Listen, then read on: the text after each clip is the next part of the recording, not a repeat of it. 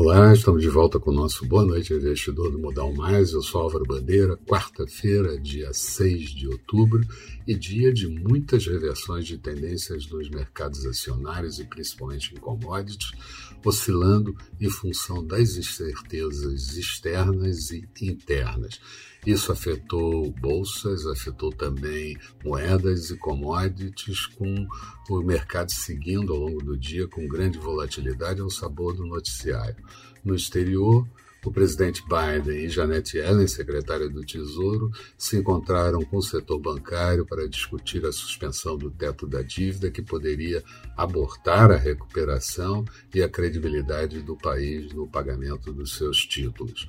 No final da tarde, McConnell, líder da oposição, disse que a extensão do teto será fixada para cobrir os gastos até o mês de dezembro. Já sobre o gás, que bateu recorde de preço na sessão de hoje, o presidente Putin declarou que a Rússia é fornecedora confiável e que cumpre seus contratos. A partir daí, as bolsas americanas retornaram ao campo positivo e o preço do, gasto, do gás perdão, desacelerou fortemente. Nos Estados Unidos, tivemos a divulgação da pesquisa ADP sobre criação de vagas no setor privado no mês de setembro, com a criação de 565 mil vagas, quando o esperado era 425 mil vagas. A OCDE, a Organização para a Cooperação e Desenvolvimento Econômico, voltou a afirmar que a recuperação econômica segue desigual em países e expõe, claro, os países emergentes. Também afirmou que os países membros da OCDE estão próximos de um acordo sobre imposto corporativo mínimo global. Aqui, o IBGE divulgou uh, os dados das vendas no varejo referente ao mês de agosto, uma contração de 3,1%, pior do que o que estava sendo previsto, mas mostra expansão no ano de 5,1% e em 12 meses de 5%. O varejo ampliado caiu 2,5% em agosto e ainda estamos 2,2% abaixo do pico de vendas no varejo de novembro de 2020.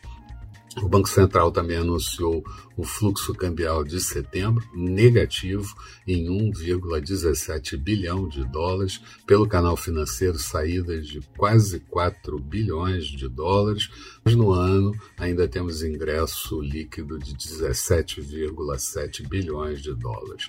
Na política, muita confusão com a reforma tributária e também com a empresa offshore de Paulo Guedes, que foi convocado a comparecer e dar depoimento no Congresso Nacional.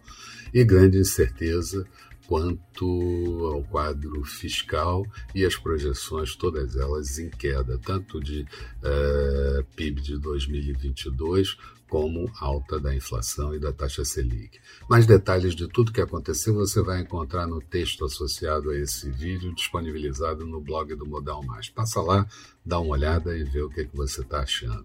Resumo do dia. Bovespa também revertendo, virando em alta de 0,10 a 110.563 pontos. Na mínima, chegamos a 108.179 pontos. Dow Jones com alta de 0,30%, Nasdaq com alta de 0,47%, petróleo WTI com queda de 2,57%, estoques de petróleo nos Estados Unidos subiram na semana passada, barril a 76 dólares e 90 centavos. Dólar por aqui chegou a bater R$ 5,54, fechou a R$ 5,486, uma leve alta de 0,02%.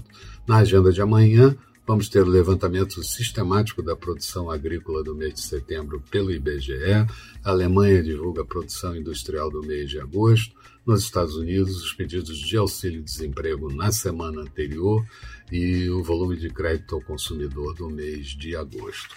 Eram essas as considerações que eu gostaria de fazer. Uma boa noite a todos e eu espero vocês aqui bem cedo com o nosso Bom Dia Investidor amanhã. Até lá, então.